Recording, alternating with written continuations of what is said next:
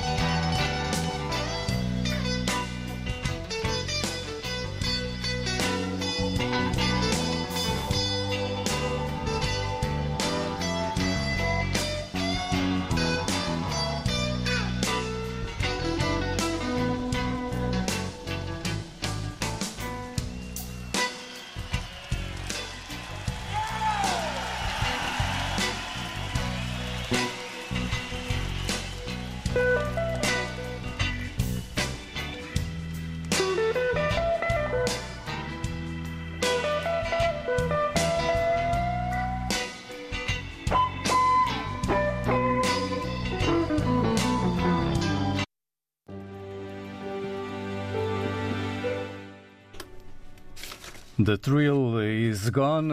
Assim começou o consultório jurídico com B.B. King. Consultório jurídico sempre para esclarecer dúvidas pelos ouvintes através do telefone 21 382 0022, 21 382 0023 ou 21 382 0068. Também através de e-mail consultóriojurídico.rtp.pt. No WhatsApp também pode deixar a sua questão gravada 967125572. E doutor Adriano Malalano, nosso jurista de serviço, hoje o tema é o acordo sobre concessão de visto para estudantes nacionais dos Estados-membros da CPLP, assinado em Lisboa em 2 de novembro de 2007. E o que é que nos diz este tratado? Bom, este acordo entre os países membros, bom dia, antes de mais, eh, o acordo celebrado entre os países membros da CPLP, como sabemos, não é? A CPLP é uma, é uma organização que integra os países de língua oficial portuguesa e pela ordem, digamos assim, alfabética é, é o Brasil, Cabo Verde, Guiné-Bissau, Moçambique, são Tomé e Príncipe e, e Timor-Leste, incluindo Portugal, naturalmente. Bom, estes países formam uma comunidade de Estados e de povos. Ora bem, numa comunidade com estas características, como é o caso, por exemplo, da Commonwealth, há um conjunto de tratados, de acordos entre os países que visam fundamentalmente aprofundar as relações dentro da comunidade. Bom, esta comunidade da CPLP, quando foi criada, Portugal já tinha relações bilaterais com praticamente todos estes Estados, a começar pelo Brasil, não é? Que é o país de língua portuguesa mais antigo depois de Portugal, país independente. Ora, em relação ao Brasil, esta questão de visto para cidadãos brasileiros não se coloca.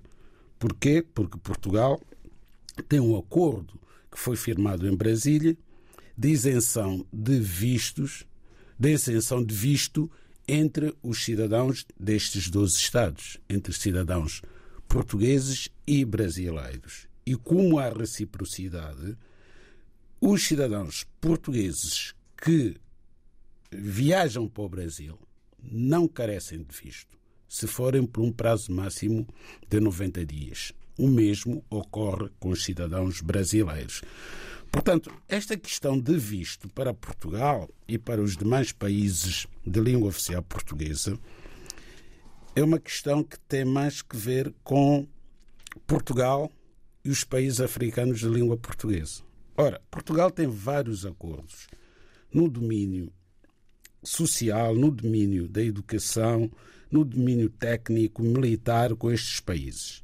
Bom, no que diz respeito ao domínio da ciência, educação e ciência, Portugal oferece bolsas de estudo e não só, e bolsas de formação e estágios aos jovens dos países de língua oficial portuguesa. Esses jovens concorrem, naturalmente, dentro de critérios fixados pelo Ministério da Educação e Ciência e pelo Ministério dos Negócios Estrangeiros a essas bolsas. Para além dos jovens bolseiros que pretendem vir estudar para Portugal, há também jovens que, não sendo bolseiros, reúnem requisitos para vir estudar para Portugal. Então matriculam-se nas escolas em Portugal, universidades, institutos politécnicos, centros de formação e, eh, concluído esse processo de matrícula, têm necessidade de obter visto de estudo para vir para Portugal. Esse visto é diferente do visto Schengen. O visto Schengen é visto de turismo, cuja competência para sua atribuição é dos consulados de Portugal nesses países. Ao passo que o visto de estudo é um visto que obriga a parecer favorável do Serviço de Estrangeiros e Fronteiras. Logo, os consulados não têm competência para a concessão deste visto. Têm que consultar o Serviço de Estrangeiros e Fronteiras, que faz a análise do pedido e se o pedido for diferido em Lisboa pelo CEF, então o estudante vem para Portugal. O que é que está a acontecer neste momento? O que está a acontecer é que há muitos estudantes que se candidataram ao ensino superior em Portugal e foram admitidos no âmbito dos acordos existentes entre Portugal e os países africanos de língua portuguesa, já estão matriculados nas universidades, mas não conseguem vir para Portugal. E o ano letivo começou em outubro, já estamos em novembro, vamos para dezembro, os estudantes já perderam praticamente o primeiro semestre e comprometem o próprio ano letivo, porque mesmo que venham em janeiro ou fevereiro, há cadeiras que não podem fazer porque não as frequentaram no primeiro semestre. Portanto, isto a atenção dos países de origem desses mesmos estudantes e a atenção de Portugal, que é o país que criou condições para esses estudantes virem para Portugal e depois, por uma questão meramente burocrática que não tem explicação, os estudantes vêm guradas as suas expectativas e o seu futuro comprometido. Eu pergunto: o que é que fazem os países africanos de língua portuguesa em relação a esta questão? Nomeadamente os ministérios dos negócios estrangeiros desses países e os institutos que funcionam nesses países, chamados institutos de bolsa, que fazem, digamos assim, a ligação entre o estudante já matriculado em Portugal e as autoridades portuguesas. É uma questão que tinha que ser resolvido com a urgência que merece, na medida em que são centenas de estudantes que não sabem quando é que hão de vir estudar para Portugal, não obstante terem já sido admitidos nas faculdades em Lisboa e noutras cidades portuguesas, estarem matriculados e reunirem todas as condições que estão neste acordo de 2007, que foi assinado aqui em Lisboa, sobre a concessão de visto de estudo a estudantes dos países de língua oficial portuguesa. Aliás, neste no artigo 3 deste acordo, está escrito que o pedido de visto deve ser apresentado no prazo de 30 dias após a aceitação da candidatura a estabelecimento de ensino reconhecido em Portugal. E diz mais que as missões consulares portuguesas têm o prazo de 30 dias para a concessão de visto. Ora, os estudantes foram admitidos em setembro fizeram as suas matrículas, apresentaram os pedidos e já passam quase 60 dias que os pedidos foram entregues nos consulados e ainda se encontram nos seus países. Não têm como vir para Portugal. Os seus colegas brasileiros, uma vez que não carecem de visto, mal foram admitidos nas universidades portuguesas, pegaram no avião, vieram para Portugal e estão a estudar. Ora, se estamos no espaço de uma comunidade de, de, de países como é a CPLP, em que nos une a língua comum, não se percebe como é que uns vão ter mais benefício do que outros. Como é que eu posso fazer para me legalizar? Um contrato de trabalho pode ser feito por um dia, pode ser feito por um mês. Existe liberdade na fixação do prazo de duração do contrato de trabalho. Consultório Jurídico. Estão abertas as linhas para o consultório jurídico deste sábado com o jurista de serviço, Adriano Malalane. Dúvidas colocadas pelos ouvintes via telefone, mas também via WhatsApp, também via e-mail. Vamos para já para as linhas telefónicas. Muito bom dia. Pode desde já levantar a sua questão. Ah, sim, bom dia. Ah, eu chamo-me Maria e estou no, na Madeira. Queria fazer uma pergunta que era o seguinte: há um primo familiar que vendeu o seu apartamento e, como ficou sem casa, fui viver para a casa dos herdeiros. Só depois de lá estar, pedi aos herdeiros se poderia lá ficar até arranjar casa. Quase todos disseram que sim. Fui para, com o passar do tempo, eh, já pedia, fui dizendo que dava X pelo prédio, mas desse valor iria retirar ainda a sua parte. Agora mudou o discurso e pergunta quanto lhe dão para sair do prédio. Está lá há cerca de 5, 5 6 anos. Muito obrigada. Era para saber como agir. Muito obrigada pela atenção.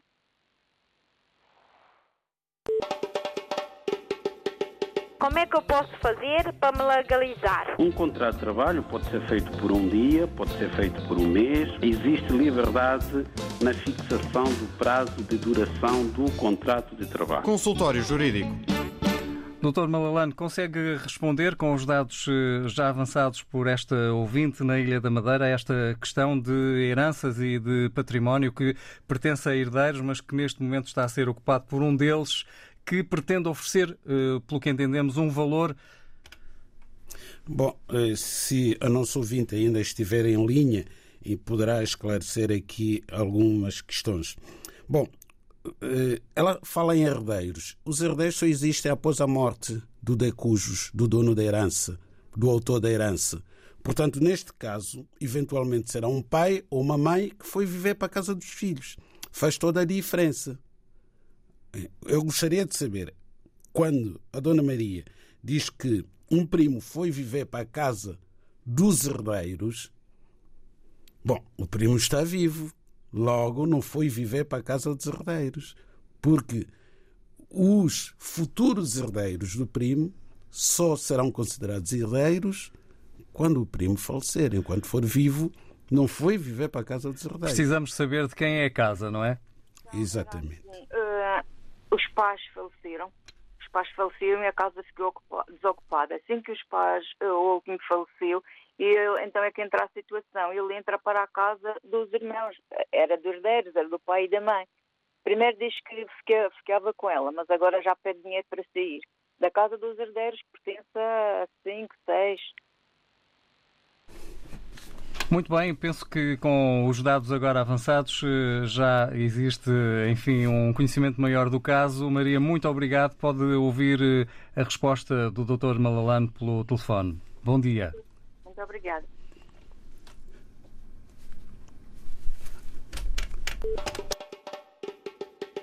Como é que eu posso fazer para me legalizar? Um contrato de trabalho pode ser feito por um dia, pode ser feito por um mês. Existe liberdade na fixação do prazo de duração do contrato de trabalho. Consultório Jurídico.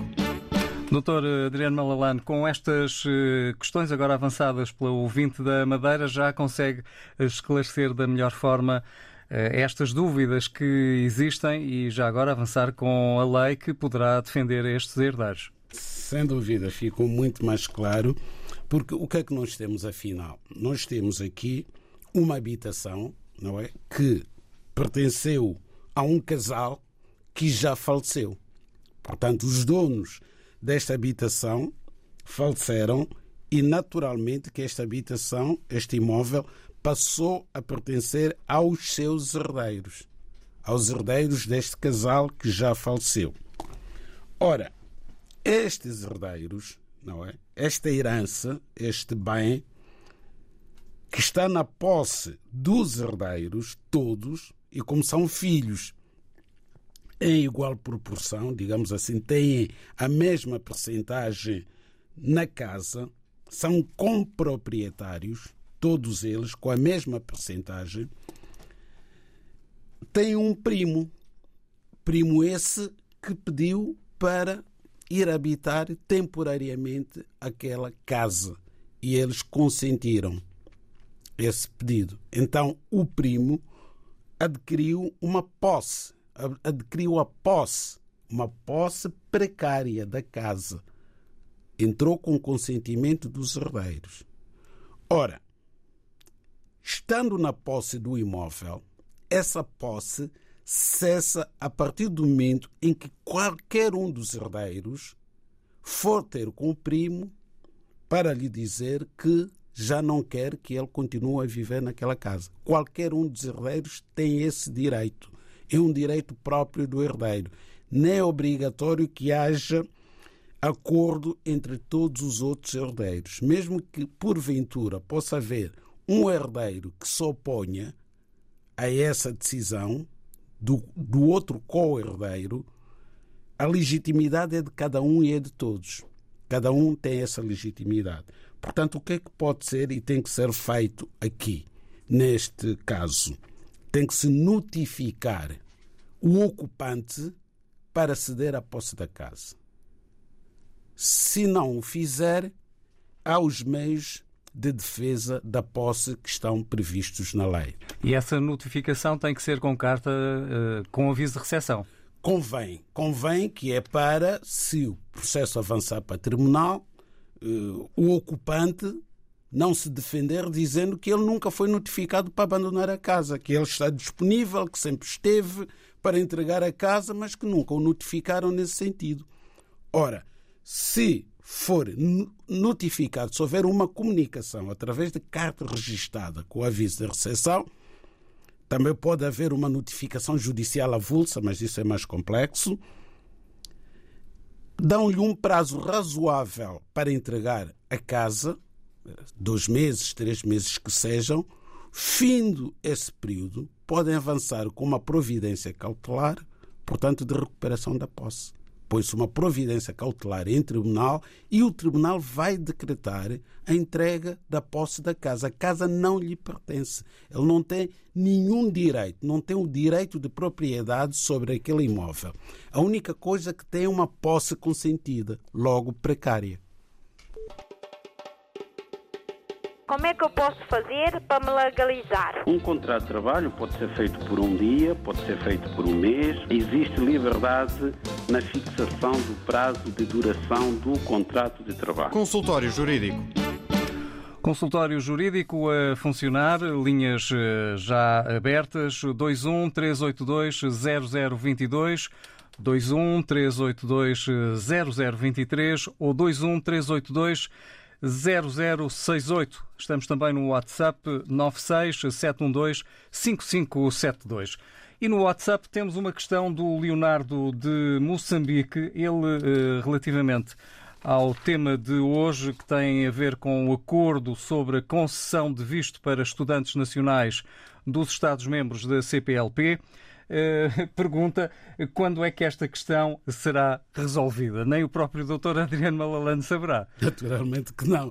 Tem que perguntar ao ao governo de Moçambique e às autoridades portuguesas, não é? Os estudantes podem perfeitamente pedir uma audiência ao ministro da Educação de Moçambique e procurarem saber quando é que as autoridades portuguesas, não é, concedem os vistos de que carecem para vir estudar para Portugal. É que eles estão a perder o ano letivo em Moçambique e noutros países porque não se matricularam a partir do momento em que foram admitidos nas universidades portuguesas, portanto, prepararam-se para vir estudar para Portugal. E neste momento não estão a estudar nem em Portugal, nem nos seus países. Isto por causa de uma questão burocrática. Burocrática, meramente é. burocrática. Portanto, a culpa é dos burocráticos que resolvam. É o sistema. Vamos uh, para o telefone. Muito bom dia. Bom dia, Vasco Diniz. Eu, Amidu. Muito bem, Amidu. Pode levantar eh, a sua questão. Olha, o meu questão é mesmo aqui em Portugal. Eu, dificuldades, meto logo dificuldades mesmo aqui em Portugal. Caso do artículo, começou logo pedir muitas coisas que você vê logo mesmo na nos andamentos da Casa da Martículas, não está lá, mas ela sempre dificulta, dá logo dificuldades aqui. Depois o documento chega também na, na Baixada, principalmente está falando de Guiné. É, chega lá mesmo na Embaixada da, do Portugal na Guiné também, e essa dificuldade também, até documentos fica logo, todos os processos que você faz aqui, manda logo para a Guiné, fica logo tudo inspirado. Tem que dizer, olha, o documento está expirado, tem que fazer novamente. Novamente, tentar novamente, depois você fica logo disto e logo do processo. Eu fiz isso mais de três vezes. Não consegui fazer nada. Uma questão é isso, Vasco. Bom, vamos eh, deixar a palavra então para o Dr. Adriano Malalane dar aqui também uma resposta a este nosso ouvinte em Portugal, Amidu. Pois o Amidu deve ter um familiar, um filho, eventualmente na Guiné-Bissau, que pretende vir estudar para Portugal. E, de facto, este processo não é um processo fácil, é um processo com alguma complexidade. Desde logo, essa questão burocrática da matrícula em Portugal. Ora bem, acontece, por exemplo, que se o estudante vem para estudar no ensino, no ensino secundário em Portugal, no ato da matrícula, no estabelecimento de ensino em Portugal, é exigido um número de identificação fiscal do estudante que ainda está no seu país de origem. Essa é a primeira dificuldade. Essa é a primeira dificuldade. Porque, tratando-se de um estudante que já vem de outro sistema de ensino, o sistema de ensino do país de origem, é necessário que previamente envie para Portugal o certificado de habilitações, que deve ser legalizado no Consulado de Portugal. É obrigatório, para além das homologações que têm que ser feitas pelas autoridades do país de origem, nomeadamente o Ministério da Educação e o Ministério dos Negócios Estrangeiros. E depois disso é que o certificado de habilitações é legalizado no Consulado de Portugal. Depois de legalizado, tem que vir para Portugal para se obter equivalência àquele nível de ensino que o jovem fez no seu país de origem. Após a equivalência é que se passa para o processo de matrícula. E para matricular o estudante em Portugal, a escola exige o NIF, Número de Identificação Fiscal. Ora, estando no seu país de origem, não pode obter esse NIF. Não é possível. Tem que ter um representante fiscal em Portugal. É extremamente difícil. E para nomear um representante fiscal em Portugal tem que ser através de uma procuração com poderes especiais para o efeito, devidamente legalizado. É extremamente complexo para pessoas com algumas dificuldades, como ficou claro em relação ao ouvinte Amadou. Como é que eu posso fazer para me legalizar? Um contrato de trabalho pode ser feito por um dia, pode ser feito por um mês. Existe liberdade na fixação do prazo de duração do contrato de trabalho. Consultório Jurídico. É o consultório jurídico todos os sábados aqui na RDP África, sempre consigo, o jurista Adriano Malalane. Dúvidas colocadas pelos ouvintes são as mais diversas. Este é um espaço de esclarecimento abrangente com eh, questões eh, da imigração, também da legalização, entre outras questões. O Dr. Adriano Malalane hoje eh, trouxe-nos este acordo sobre a concessão de visto para estudantes nacionais dos Estados-membros da CPLP, assinado em Lisboa a 2 de novembro de 2007, mas como vimos não está a funcionar da melhor maneira, não está capaz de dar resposta às muitas solicitações por questões burocráticas. Vamos para o telefone com mais uma questão. Muito bom dia. Muito bom dia. Bom dia. Bom dia. Sim. Estou... Peço-lhe que baixe o volume do seu rádio uh, ligeiramente para podermos ouvir nas melhores condições. É, eu sou do Banhaga. Uh, eu estava a ligar porque, como eu ouvi a intervenção do Dr. Eh, Adriano Madelano, que eu há muito tempo tentava procurar como poder falar sobre essa questão de, de matrícula aqui no Portugal. Eu fiz a candidatura para o meu primo em 2018, não é? para ele poder vir cá estudar, fazer magistrado ali no Lisóvão.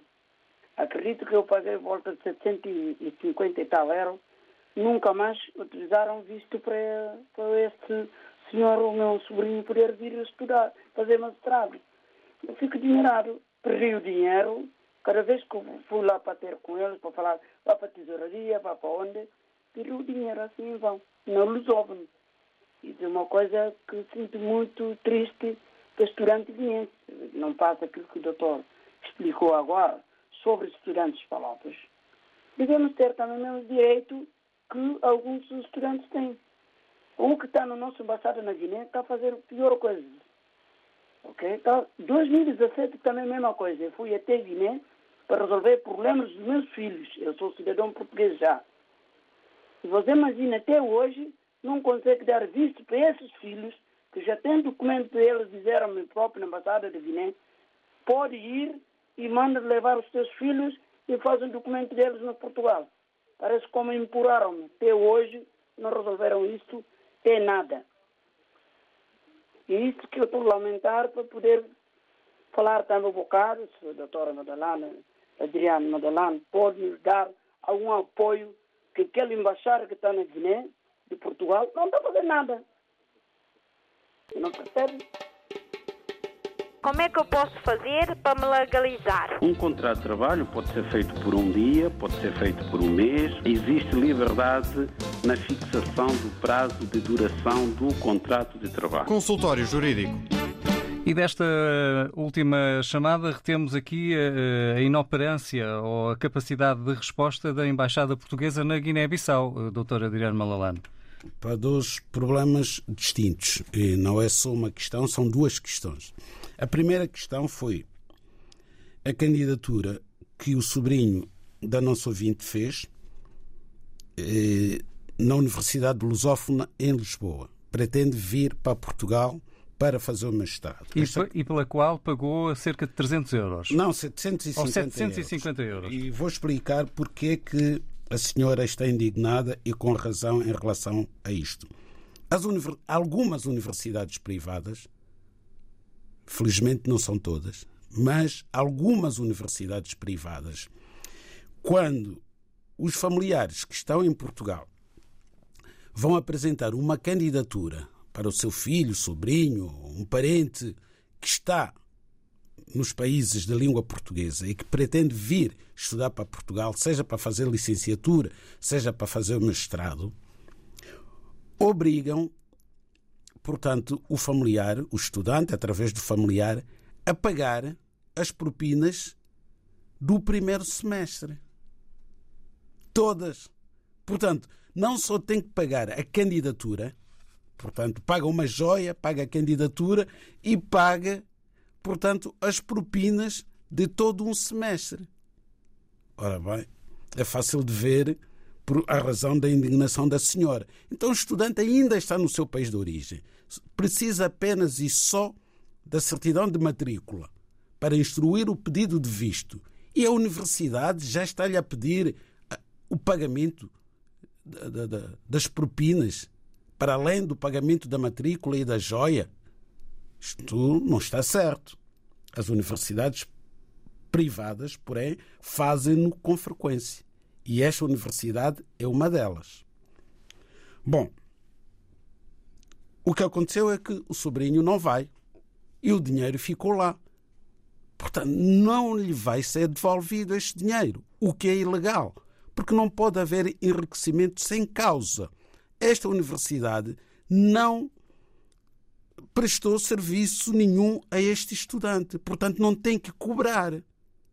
E este estudante não deixou de vir para Portugal por eventualmente ter desistido. Não, não lhe consideram o necessário visto para Portugal. Portanto, não está certo. A outra questão que o ouvinte coloca tem que ver com os filhos dela. Esta senhora é cidadã portuguesa. E os cidadãos portugueses que têm filhos em qualquer parte do mundo que não são portugueses, esses filhos, pretendendo vir viver com os pais, o que é que acontece? O que é que os pais devem fazer? Os pais, sendo os filhos menores, deslocam-se ao consulado de Portugal nesse país onde os filhos se encontram a viver, com os respectivos documentos e ele-lhes atribuído um visto para virem para Portugal. Porquê? A própria lei civil portuguesa impõe a obrigação dos filhos viverem com os pais. Portanto, não pode ser uma lei, não pode ser um consulado a impedir o exercício de um direito de cidadania. É uma obrigação, aliás. É um poder dever os pais são obrigados por lei a cuidarem dos filhos e a coabitarem com os filhos. Esta senhora é portuguesa, tem a sua casa em Portugal, trabalha em Portugal. É aqui onde têm que viver os, fi os filhos dela, caso seja essa a sua vontade. E não restam dúvidas de que é vontade desta senhora trazer os filhos para Portugal. O consulado só tem é que atribuir visto para estas crianças viajarem com a mãe para Portugal. E não deixa de ser um bocado esdrúxulo ver que é menos difícil um cidadão estrangeiro residente em Portugal trazer os seus filhos do seu país de origem do que um cidadão português. ou certa classe de cidadãos portugueses. Porque um português que esteja na Venezuela, hum, com filhos venezuelanos, e nós sabemos que há muitos portugueses que estão na Venezuela e têm filhos que não têm nacionalidade portuguesa, têm nacionalidade venezuelana, quando o pai ou a mãe decide vir viver para Portugal, eventualmente para Madeira, que é lá onde estão muitos eh, cidadãos portugueses que emigraram para a Venezuela porque os seus pais, os seus ascendentes já eram madeirenses, quando decidem vir viver para Portugal, eles vão ao consulado na hora, é atribuído o visto e trazem todo o seu agregado familiar para Portugal. Não deixam os filhos na Venezuela e eles vêm para Portugal, porque não têm visto. Não faz sentido. Então, se na Venezuela, na África do Sul, no Equador e noutros países onde estão portugueses, a norma é esta, porque está na lei, não é o consulado que faz a lei, é o Estado, está na lei, porque é que os pais e mães guineenses que têm filhos menores na Guiné, sendo eles os pais cidadãos portugueses, não podem levar os seus filhos, não podem trazer os seus filhos para passar a viver com eles em Portugal pelo menos em tempo útil e, e em tempo de começarem o ano letivo, no caso uh, das inscrições e matrículas uh, nas universidades, não, não é? E neste caso dos filhos menores, ah, ainda é pior. Ainda é pior Porquê? Claro. Porque eles estão a crescer, atingindo os 18 anos de idade, já não podem ser portugueses, não obstante terem o direito, pelo artigo 2 da Lei da Nacionalidade, de serem cidadãos portugueses, porque são filhos de portugueses que se de guineenses que se naturalizaram portugueses. Logo, podem requerer a nacionalidade portuguesa para os seus filhos. Mas estando na Guiné os seus filhos, é extremamente difícil. Depois vem aquela questão da ligação efetiva à comunidade portuguesa. Como é que a criança que está lá numa tabanca na Guiné vai ter ligação efetiva à comunidade portuguesa quando o consulado não permite que venha para Portugal viver com os seus pais? Como é que eu posso fazer para me legalizar? Um contrato de trabalho pode ser feito por um dia, pode ser feito por um mês. Existe liberdade na fixação do prazo de duração do contrato de trabalho. Consultório Jurídico. Estamos quase a fechar o consultório jurídico deste sábado, mas eh, ainda temos aqui tempo para mais algumas questões. Vamos para mais uma. Muito bom dia.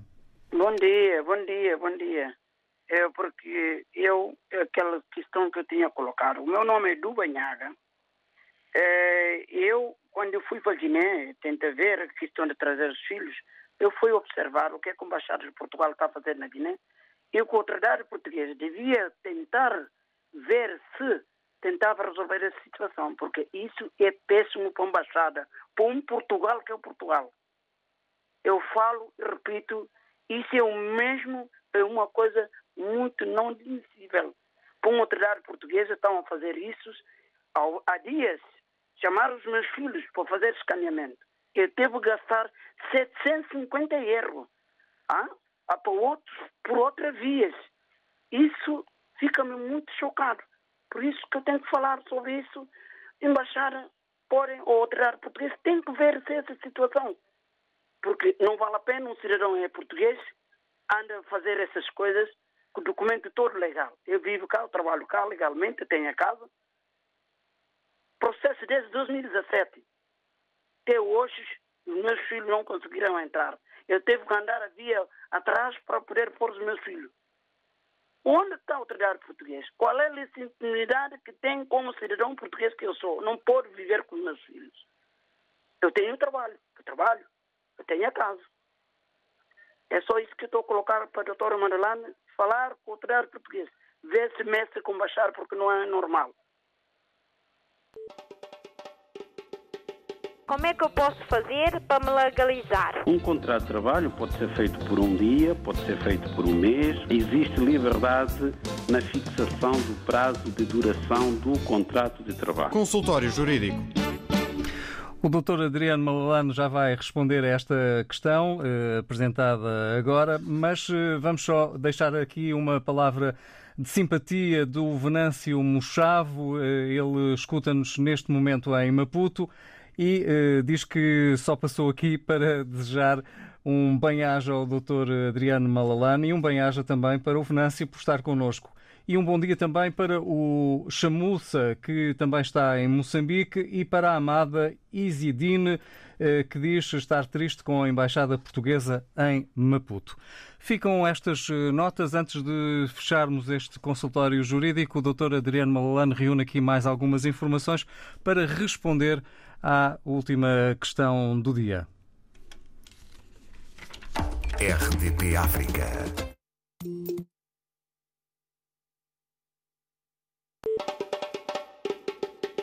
Como é que eu posso fazer para me legalizar? Um contrato de trabalho pode ser feito por um dia, pode ser feito por um mês. Existe liberdade na fixação do prazo de duração do contrato de trabalho. Consultório Jurídico.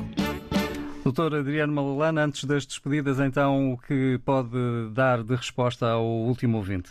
Bom, a nossa ouvinte, a senhora do Banhada, voltou aqui à mesma questão que tentamos aqui responder Sendo certo que nós não temos poder nenhum de, intervenção a nível político, isso não nos diz respeito. Nós trabalhamos com base na lei e a lei é muito clara em relação à filiação. A lei portuguesa, estou a falar do Código Civil português, que impõe deveres de pais e filhos. E em relação aos deveres dos pais e dos filhos, a lei diz que os filhos estão sujeitos às responsabilidades parentais até a maioridade ou emancipação.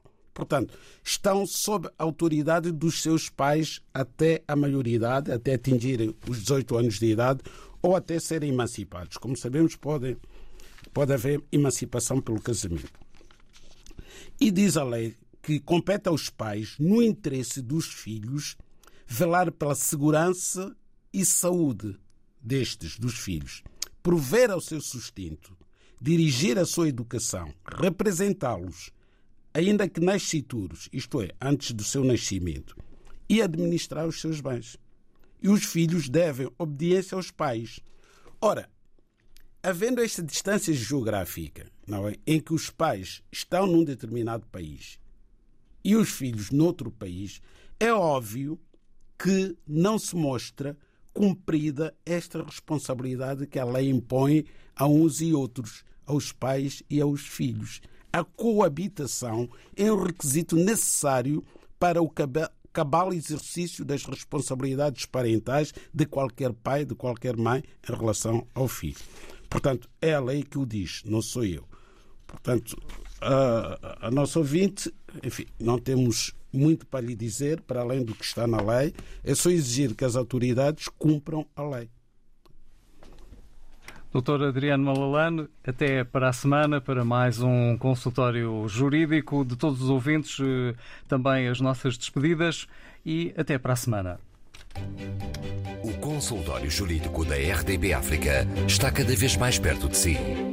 Envie as suas dúvidas ao Dr. Adriano Malalane através do e-mail consultóriojurídico.rtp.pt e ouça as respostas ao sábado ao meio-dia na IRTP África. Consultório Jurídico. Estamos aqui para ajudar.